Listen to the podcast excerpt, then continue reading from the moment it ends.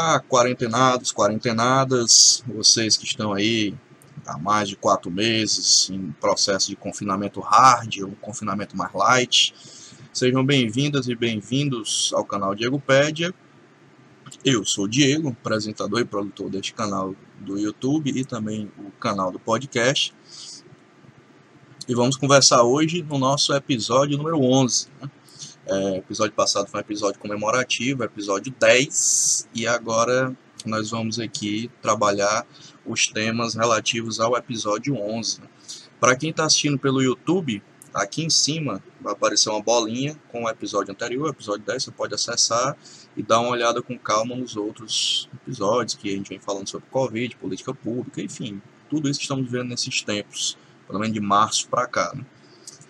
E você também pode, aqui embaixo, ó, tem, pessoal do YouTube, tem um negocinho vermelho, acho que é por aqui, ó.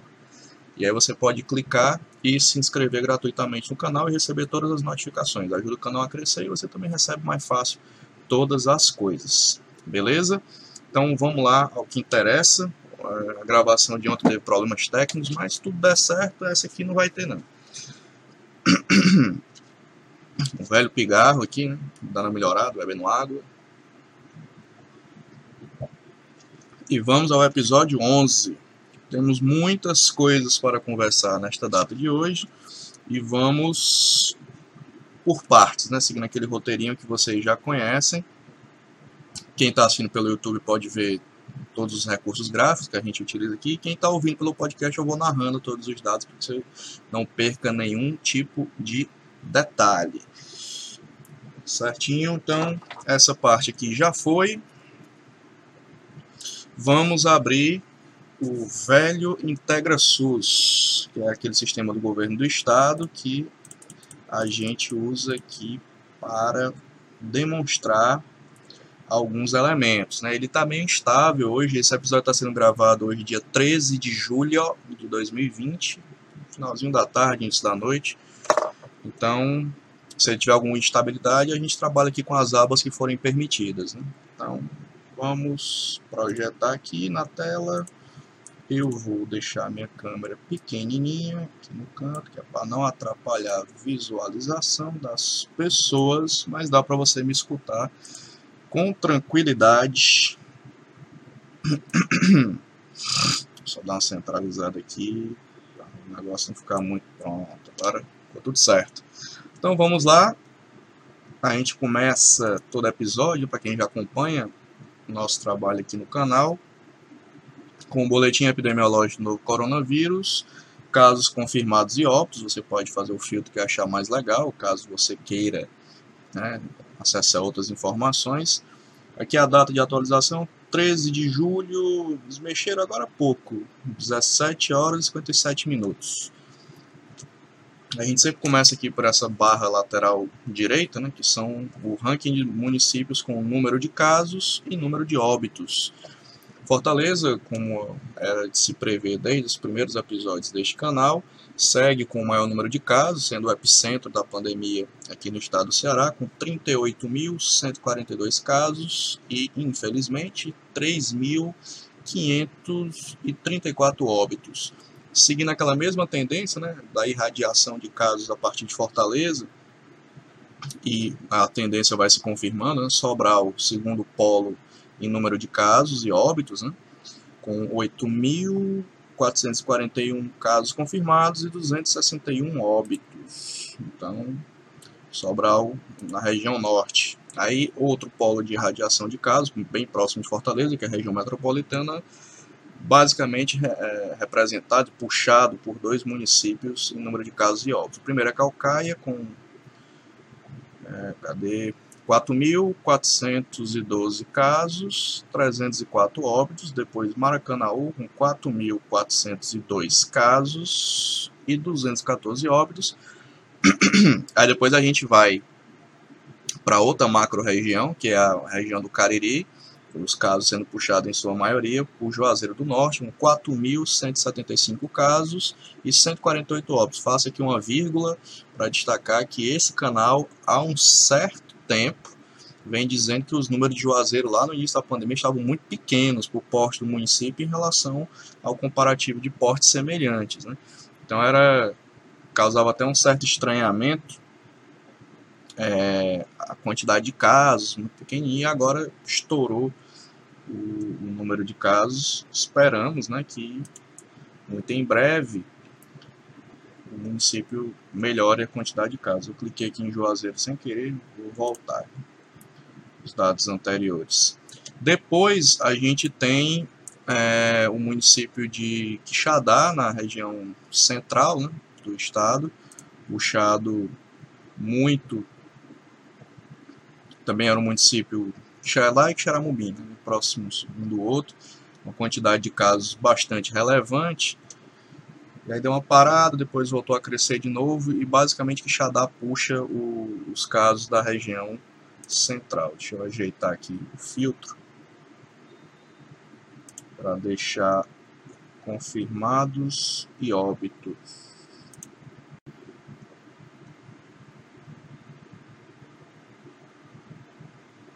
Porque senão fica todos os filtros aqui, aí fica bagunçada a situação. Mas já já é uma situação que vai se estabilizar.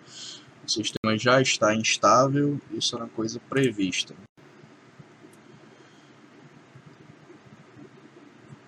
Vamos ver aqui. Para ver se a situação se normaliza. Que é tudo ao vivo.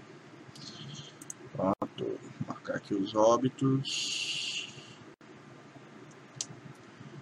Devidamente marcados, já já a tela volta ao normal. Mas a, a sequência é basicamente essa, dentro daquela linha de progressão que vinha sendo discutida aqui nos episódios anteriores. Não tem muita novidade em relação a isso, as tendências se confirmam e, de certa maneira, aquele mapa inicial que eu mostrava aqui lá no comecinho é, acabou que se concretizou. Né? Então a irradiação de casos tem seguido mais ou menos essa tendência. Pronto, normalizou aqui Quixadá com 2.348 casos e 58 óbitos. Então são os primeiros municípios em número de casos e óbitos. Vamos para a lateral esquerda, que temos no total no estado 137.234 casos confirmados e 6.975 óbitos acumulados até o presente momento. Nós temos realizados testes 348.190, sempre eu gosto de abrir essa aba para mostrar que a maioria deles são testes rápidos, né? É, 253.905 e teste rápido, como já discutido aqui nos episódios anteriores, tem alguns problemas com possíveis falsos positivos e negativos, mas é uma forma que os governos estaduais encontraram de dar mais celeridade à testagem, assumindo um pouco do risco do erro. Né? Depois vem os testes de PCR, com 85.828, depois sorologia, com 8.379, e esse nome difícil de falar, que é eletroquimioluminescência, com 59 testes. Então, essa é a realidade de teste do estado, ainda um dos estados que mais testa no Brasil. Aqui para baixo, a taxa de letalidade 5.1, essa taxa foi bem maior, já passou de 6, de 7. Né? Então, a taxa sob controle em queda, com tendência a ser sustentada essa queda. Casos recuperados, 111.238, mais outra vírgula aqui nessa parte porque os casos recuperados, a gente sabe que são casos que são dados como tais, né, como recuperados, por de alta clínica, não necessariamente com reteste dessas pessoas, raríssimos são as que passam por esse reteste, que é o recomendado pela OMS, então, entre aspas, né, recuperados. E outra situação que nós vamos mostrar aqui também, aproveitando essa história de casos recuperados, Antes, vamos só dizer que nas últimas 24 horas, 25 óbitos. Né? Então, o número tem baixado consideravelmente na taxa de óbitos. Vou fazer aqui outra vírgula né, nos casos recuperados. Nós temos aqui dois fatos né, que aconteceram, que eu vou aproveitar logo aqui esse momento, esse gancho, para mostrar.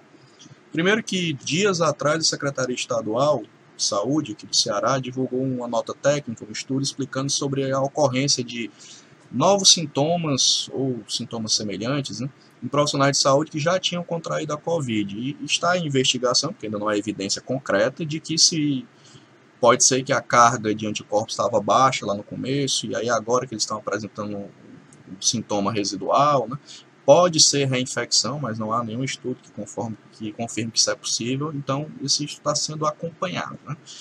Vamos mostrar aqui para vocês é, onde é que está esses estudos.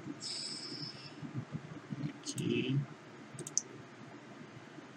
E aí eu vou tirar aqui o IntegraSUS. Pronto, está aqui para quem está vendo no, é, no YouTube.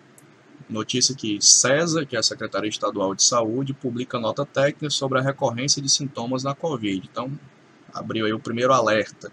Outro alerta que eu gostaria de deixar aqui para os nossos ouvintes deste canal é a matéria que saiu hoje, aqui na Band News. Vou clicar aqui. Ainda nesse debate sobre pessoas recuperadas, até que ponto as pessoas ficam curadas da Covid e tal. Tá aqui, ó. Segundo estudo britânico, britânico da onde, né? Vamos ver aqui. É, opa, abri aqui a notícia toda. É, pesquisa preliminar feita pelo King's College de Londres afirma que apenas 17% dos pacientes avaliados apresentaram após três meses um nível aceitável de imunização ao vírus, portanto, a taxa baixa de imunização, o que indica não temos certeza ainda, que é possível que a imunidade de quem já pegou a Covid vá se esvaindo, esvaindo perdão, com o tempo. Né? Então a pessoa vai perdendo essa, e pode ser que novas infecções aconteçam. Então aquele debate de passaporte de imunidade, aquelas ideias meio malucas que de vez em quando surgem por aí, por aí na imprensa, e até mesmo no meio político, elas vão caindo por terra cada dia mais. Né? Então isso é outra coisa importante a deixar nítido aqui nesse debate com vocês. Feito esse parêntese, vamos voltar aqui para o IntegraSUS para continuar o nosso passeio de dados. Aqui o perfil de infectados e de óbitos permanece aquele, aquela tendência, né? A Covid tem um corte de classe nesse país, a gente sempre repete isso, que, e aqui no estado do Ceará não é diferente, tem um corte de classe ou seja, ela atinge hoje mais a população parda e preta, no somatório de, é, como é que pode se dizer, de porcentagem, né? as populações periféricas e por aí vai. Então, um fato que precisa ser discutido com mais tranquilidade durante o andamento dessa pandemia e também depois da pandemia. Assim a que nível é tolerável ainda a desigualdade econômica no nosso país e a desigualdade dentro das nossas próprias cidades, nos nossos próprios territórios. Então são coisas a serem avaliadas aqui por todos nós. O perfil de óbitos permanece naquela linha, né? ou seja,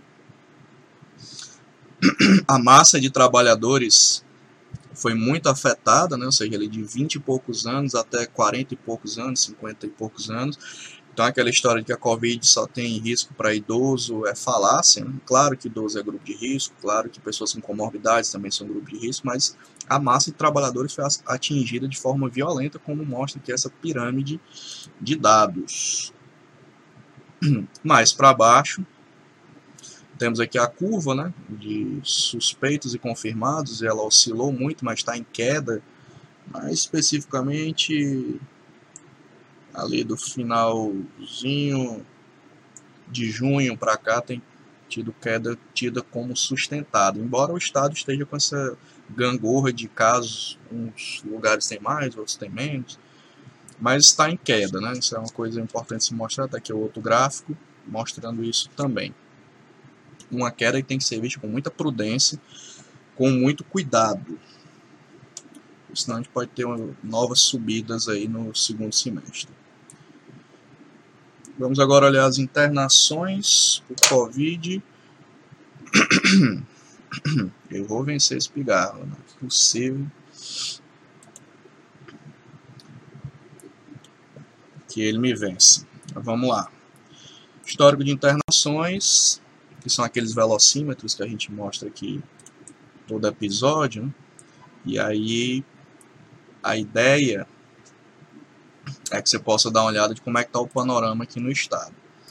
Pois bem, leitos de UTI então, estamos com 72,24%, considerando todos os hospitais que têm leito de Covid públicos e privados no estado do Ceará. Eu continuo afirmando que isso é uma média limiar, ou seja, a gente está ali no limite do, do risco né, de voltar a crescer a quantidade de internações se os casos explodirem. O que é substancial é a queda em enfermaria, né, com 40,36% atuais né, de ocupação. Já foi bem alto esse número, foi 70, 80, já foi 50 e poucos, e agora está aí 40,36 é um número bom. Então, um indicativo animador. Mas as UTIs ainda inspiram cuidados apesar de todo o esforço de ampliação de UTIs de prefeitos e do governo do estado. Aí aqui tem todos os hospitais, você pode depois filtrar esse dado da forma que você achar mais conveniente, mas aqui já dá para ter um, um panorama de como é que está. Outro dado que a gente utiliza é o acompanhamento de infecções e óbitos por profissionais de saúde. É quadro fixo aqui desse canal. Vamos dar uma olhadinha aqui como é que está ver como é que fica. Pronto, abriu aqui, Fortaleza, é muito semelhante aos dados gerais, né? aqui e acolá, que tem uma, uma especificidade.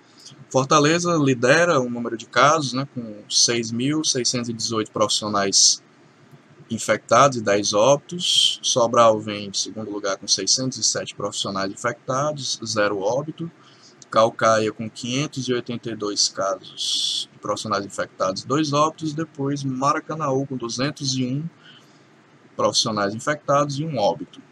No apanhado geral, o estado tem 12.799 casos confirmados de profissionais de saúde infectados por Covid e 24 óbitos, infelizmente. A taxa de letalidade está 0,2, é uma taxa baixa, mas se a gente parar para pensar do ponto de vista ético, a taxa aceitável seria nenhuma. Né? Ou seja, não queria que ninguém morresse por Covid, seja por falta de API ou por falta de condição de trabalho ou por outras situações de biossegurança.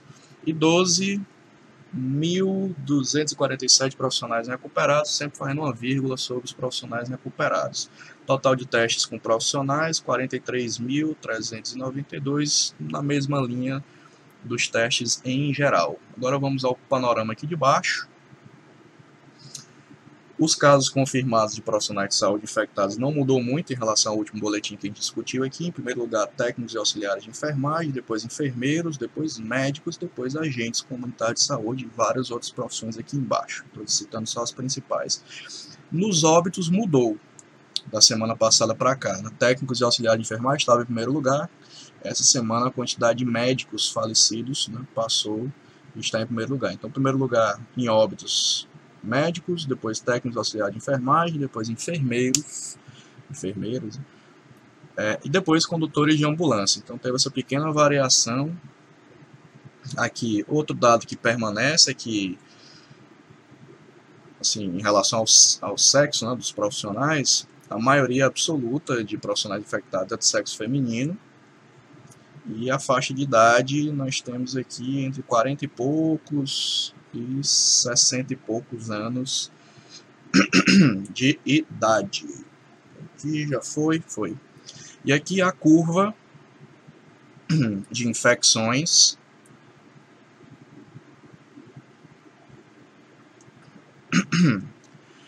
é, dos profissionais, uma curva crescente em números acumulados, infelizmente.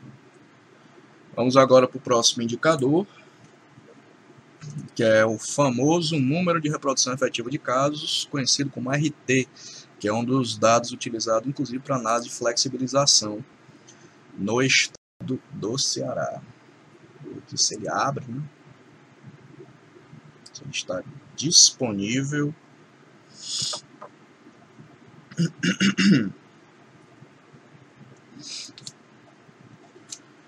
Vamos lá, abriu aqui.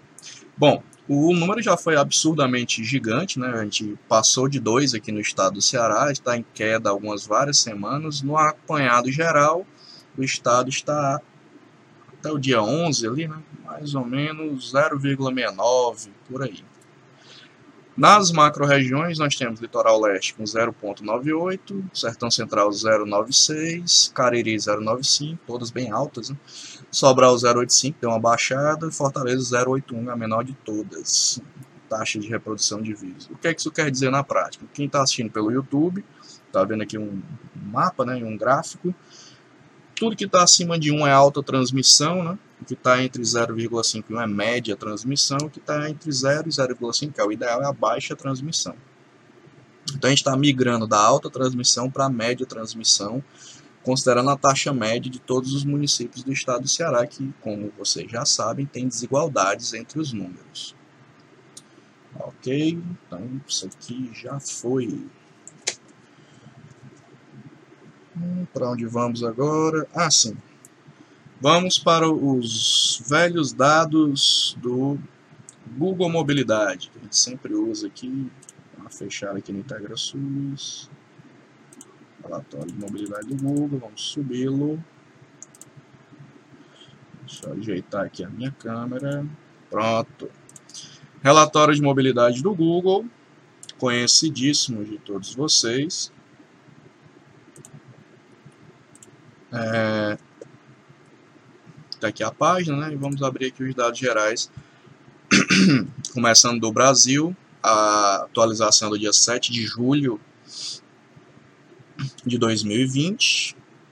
A mais recente, né? É dia 13, tá uma, uma média de desatualização até tranquila. O número geral que a gente sempre usa, que é esse aqui, varejo de lazer, né? 34% no Brasil, esse número já foi acima de 50%, então o isolamento na média nas várias capitais está reduzindo bastante é, fruto das reaberturas que estão sendo feitas pelos governos estaduais e por outras questões. Mas vamos lá para o estado do Ceará, que é o que interessa para este canal. Olha aqui, ó. redução de apenas 33% em varejo de lazer. Esse, número aqui como referência já foi muito maior.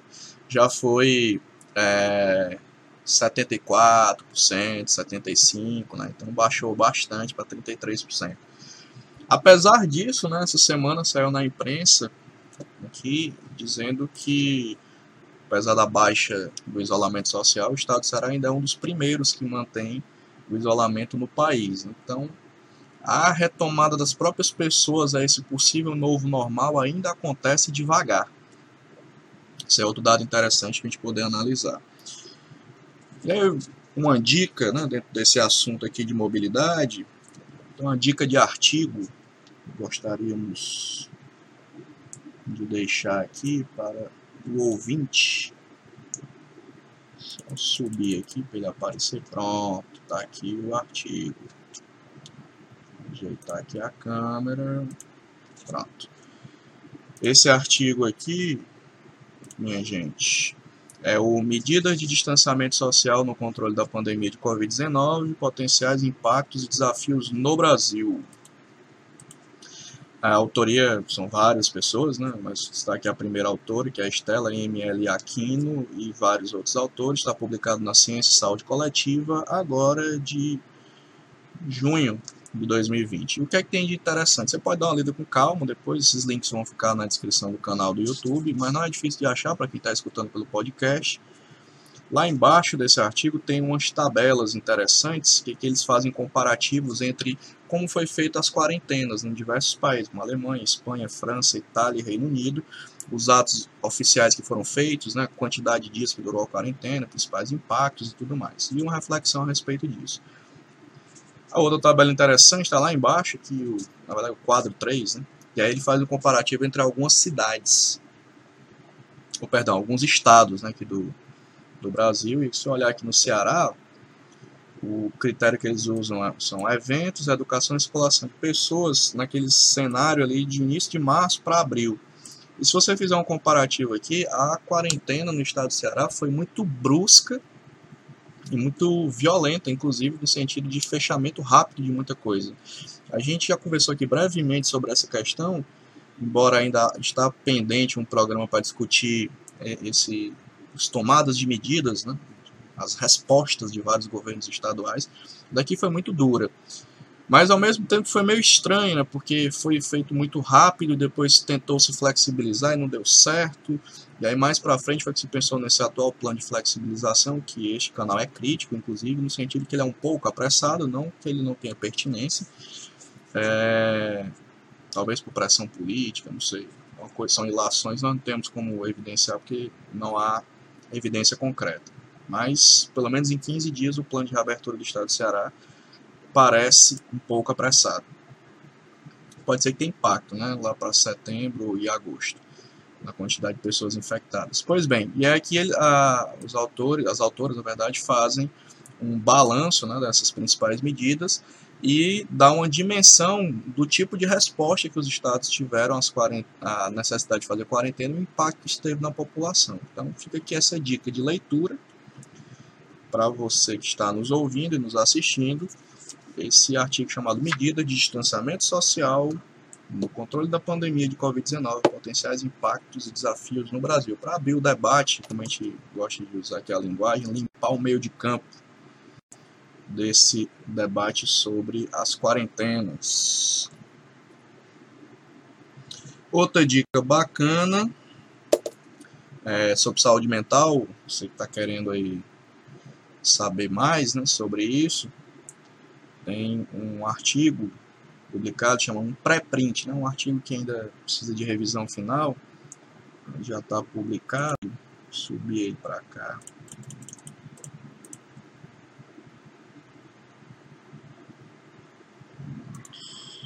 É esse aqui, exatamente. Ajeitar aqui a câmera. Pronto, tá aqui, gente. O título do artigo é a pandemia de Covid-19, isolamento social, consequências na saúde mental, estratégia de enfrentamento ou revisão integrativa. Ou seja, é um tipo de artigo de revisão integrativa, ou seja, é, foram pegues vários estudos né, que falam sobre isso e compilado para se tirar algumas conclusões. O artigo está na revista Research Society and Development, ficou chique né, esse inglês. É, as autoras são várias pessoas, né, temos aqui Mara Dantas Pereira é uma delas e outros. Então fica aqui a dica de leitura é, no sentido de pensar esses impactos né, na saúde mental das pessoas com as quarentenas. Né? E aí um, um, uma coisa que o estudo aponta é que a informação de qualidade para as pessoas, somadas à assistência psicológica, assistência de saúde mental, contribui para a melhoria dos índices de saúde mental em momentos difíceis como esse de pandemia. Você dá uma olhada com calma que depois faz uma leitura crítica desse processo do artigo para poder se informar. Ok? Então, saúde mental é isso por hoje. Outra coisa interessante, a gente tem conversado sobre assistência social desde a semana passada, né, no episódio 10, e meio que vai ficando um quadro fixo aqui do canal, e aí, uma coisa que vocês precisam saber, tá aqui, nesse aqui mesmo, só ajeitar aqui a câmera. Um dado relevante que vocês precisam saber e começar a refletir sobre isso é que o advento das quarentenas, isso já foi dito várias vezes na, na própria mídia, né? aumenta, tem aumentado significativamente o número de casos de violência contra vários grupos, né? contra mulheres, população LGBTQI, eita, LGBTQI+, acertei, muitas, muitas letras para falar, mas deu certo falar a sigla população negra, população idosa, enfim, todas essas populações são vítimas de violências históricas há muito tempo. E a pandemia deu um ar de crueldade, inclusive, porque as pessoas tiveram que se isolar em casa, a maior parte delas, e às vezes a casa é o lugar mais inseguro para você conseguir ter abrigo e segurança, porque as famílias têm umas relações bastante violentas. E aí esse dado que está sendo projetado aqui, para vocês darem uma olhada, né? notícia do G1 Ceará, Quarentena no Ceará, 90% dos casos de violência contra a mulher atendidos pela Defensoria Pública acontecem dentro de casa. E um, uma dica importante né, de, de, assistência social, no sentido de proteção das pessoas, no, no, caso específico da proteção social especial, que é, majoritariamente conduzida pelos CREAS, né, o Centro de Referência Especializado de Assistência Social. Ah, meu município não tem CREAS, onde é que procure o CRAS, né, que é o Centro de Referência de Assistência Social ou o posto de saúde, procure ajuda e informação para que você possa orientar pessoas que eventualmente precisem recorrer a algum tipo de proteção específica quando estão sofrendo violências, né, diante desses dados meio assustadores que estamos mostrando, discutindo aqui com vocês. Outra saída, que é importante, né, o, o Disque Direitos Humanos, que é o 180, está aqui, vou projetar para vocês. Vai ficar o link também do site né, do governo federal.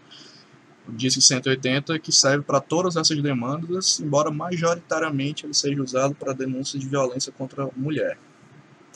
Além do 180, com ligação sigilosa, e as equipes dos locais de referência recebem o, uma espécie de memorando com resumo disso para poder tomar as providências de cuidado.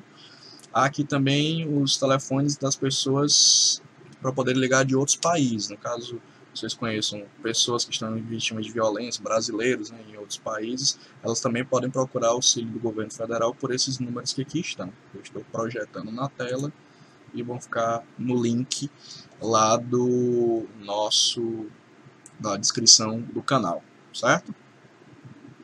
Outras informações importantes a respeito de violência né, contra grupos vulneráveis, que é assunto de proteção da política de saúde, da política de assistência social articuladamente. É, esse artigo aqui da Fiocruz, está carregando aqui, o nome do artigo é O aumento da violência contra a mulher na pandemia de Covid-19, um problema histórico, é do dia 28 de 4 de 2020, da professora Elisa Toledo. Recomendo a leitura, inclusive do ponto de vista histórico, o panorama que é abordado no artigo e algumas indicações sobre saídas que podemos ter nessa pandemia de Covid-19 para proteger, no caso específico desse texto, as mulheres vítimas de violência. E por fim, um outro dado interessante está aqui no site do, do Andes, né? Sindicato Nacional dos Docentes das Instituições de Ensino Superior. Estamos projetando aqui para quem está vendo pelo YouTube. O título é Violência Doméstica aumenta durante o isolamento social. Está aqui o texto publicado. Ele cita vários, é, vários dados né, aqui para Vou citar alguns, né? no Rio de Janeiro a, a média foi de 50% do aumento do número de casos, Rio Grande do Norte 18% de aumento e por aí vai. Né? Então, recomendo essa leitura e faz um indicativo de atuação para as políticas públicas. Ok.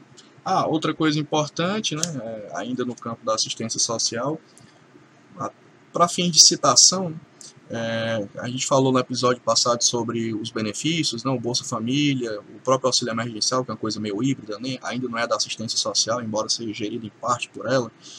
É, os projetos de renda básica, de proteção das pessoas nesse processo de pandemia.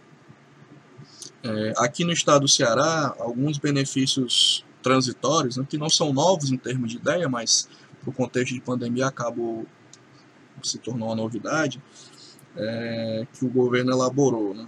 benefícios estaduais. Né? Desconto na água, nas contas de água para o pessoal que tem o perfil do cadastro único, isso é uma coisa importante, é, que ajuda bastante. Aí a discussão agora até quando vai ficar esse benefício e o que é que vai acontecer depois na transição dessas famílias que já vão ter um empobrecimento esperado né, pela perda das oportunidades de trabalho. Então, desconto na água, desconto na luz, dependendo do kilowatt, às vezes até o zerar né, a água e a luz de algumas famílias. O Vale Gás, gás GLP, né, de cozinha. E tem um, um, cartão dos estudantes também que tem uma quantidade de créditos em dinheiro que eles podem utilizar, além das da, da, articulação com a educação e distribuição da merenda escolar por meio de mini cestas básicas. Né? Não é bem um benefício, mas foi uma saída emergencial desse pacote de auxílio direto às pessoas que estão em maior vulnerabilidade. A discussão que fica é como é que vai ser daqui para frente. Né? Vai ter renovação do auxílio emergencial? Quanto tempo? Vai ter projeto de renda básica? Vai ter mudança no Bolsa Família? Como é que vai ficar a proteção social das pessoas diante de um cenário já sabido, meio catastrófico do ponto de vista econômico? E de saúde também, embora estejamos melhorando. aqui. Acho que é isso, de maneira geral, no assunto assistência social. Outra questão que é importante que vocês saibam, que já indo para os encerramentos né, deste canal na data de hoje, o assunto é vacina. Toda semana tem uma notícia bombástica sobre vacina. Às vezes não é bem isso que a gente gostaria que fosse. Todo mundo quer que a vacina saia logo, eu também quero. É, a gente ter um pouco mais de tranquilidade de viver a vida.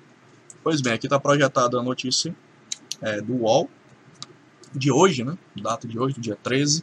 Vacina contra coronavírus feita na Rússia entra em última fase de testes. Né? Os russos estão confiantes de que agora de agosto para setembro já devem estar finalizando os estudos para poder disponibilizar para a população deles lá. Né? Aí, para virar uma vacina mundial ainda tem algumas etapas. A outra vacina aqui também dá notícias de que está andando rápido é a vacina feita pelo Instituto Butantan em parceria com o laboratório chinês. Né? Eles, aqui a notícia está projetada, né? voluntários brasileiros começam a se inscrever para a terceira fase de testes da vacina chinesa contra o coronavírus. O corte né, de voluntários previstos nessa vacina é, são os profissionais de saúde da linha de frente que não estão infectados. Então, avança, segundo o governo paulista, lá para o meio do ano que vem, essa vacina deve estar na rua para imunizar as pessoas pelo Sistema Único de Saúde. Vamos acompanhar, né? Sempre com muita cautela com esse debate a respeito de vacina, porque é, a agonia é grande, né? mas tem que ter uma vacina segura, tem que ter uma vacina que é, seja capaz de imunizar a maioria das pessoas. Né? Então é, é difícil fazer isso em um tempo tão curto, embora os estudos tenham avançado de uma forma muito, muito rápida. Outra notícia a respeito de vacina barra remédios, né? Essa semana, uma notícia da a Anvisa, a Agência Nacional de Vigilância Sanitária, praticamente dizendo que não encontrou estudo de validade ou algo do tipo sobre a ivermectina, aquele remédio vermífugo, né, que junto com a cloroquina era a panaceia é, de, de cura da, da Covid, enfim, não teve nada de, de relevante, então mais uma vez, esse canal vem aqui ressaltar né? tanto a cloroquina e todo o carnaval que foi feito em cima da cloroquina ainda continua sendo feito pela presidência da República de forma vergonhosa, diga-se de passagem. O Ministério da Saúde ainda com aquele protocolo que não é um protocolo, é basicamente é, dizer que as pessoas podem tomar e, e assina aquele termo de compromisso, o médico pode prescrever, o Conselho Federal de Medicina também, mesmo depois dos estudos, é, os de larga escala, afirmando que a cloroquina não serve para muita coisa em termos de Covid. E a OMS também reforçando isso, vários outros países deixando de usar, o Brasil continua endossando este remédio sem comprovação científica de segurança e efetividade. A ivermectina era outro remédio dessa linha, né, que também agora está caindo, então a gente só registra aqui que não adianta esperar milagre, né? tem que esperar que a ciência funcione da forma correta, adequada, e é, esse é o posicionamento desse canal desde os primeiros meses, dos primeiros episódios que a gente tem gravado aqui. Não podemos usar pandemias como argumento de desespero para fazer qualquer coisa e colocar a vida das pessoas em risco. Então é disso que se trata, a crítica. É, então, vacinas e remédios, basicamente é isso. Aqui no estado do Ceará, agora, essa semana que se inicia, temos mais flexibilização, vai ser liberado barraca de praia, vai ser uma festa, que eu nunca vi barraca de praia sem aglomeração, mas vamos ver, né, se, se estamos errados. É, ontem, hoje, né, já começou o futebol, inclusive meu time, que é o Fortaleza, deve estar jogando agora, é, devo deixar aqui registrado, mais uma vez, que eu sou contra o retorno do futebol nesse exato momento. Não é o momento de voltar a atividades esportivas de massa, mesmo sem público, porque elas incentivam aglomerações de massa, como a gente já viu em outros países, e a gente ainda está em curva ascendente de casos no país. Né? Alguns estados estão em curva descendente, que é o caso aqui do Ceará. Então, a, a despeito de ter calendário e uma pressão muito grande, é, e uma desigualdade imensa econômica do time de futebol de conseguir teste, seguir protocolo rígido, não sei o que. Os grandes clubes, eles fazem isso mesmo, eles têm dinheiro para fazer. Agora os, os, pequenos clubes não vão ter. Né? E aí fica um, uma bagunça generalizada. A data correta mais tranquila de retorno de atividade esportiva seria lá para agosto. Mas enfim, é, respeito aí quem, quem quer curtir o futebol, eu também sou torcedor mas não vejo muito motivo para comemorar muita coisa diante do retorno do futebol nessas circunstâncias em que estamos. Certo? Para deixar isso registrado, então acho que em termos de flexibilização a acompanhar. Ah, sim, a última crítica construtiva. É, desde o dia 10 está liberado a circulação de ônibus intermunicipal aqui no Ceará.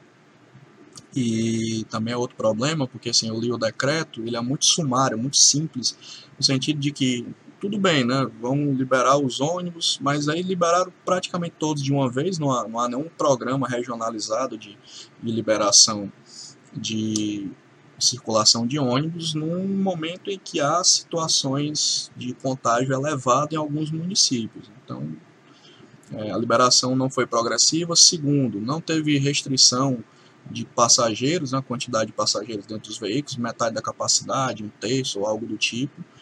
A única restrição que tem lá é que não pode ir em pé pessoa, mas enfim. Digamos que as empresas grandes de ônibus cumpram isso, mas as empresas do transporte alternativo, que é as famosas Topics, eu não sei se vão cumprir né, é, isso. Então, um risco grande, vamos ver onde é que vai dar. Né?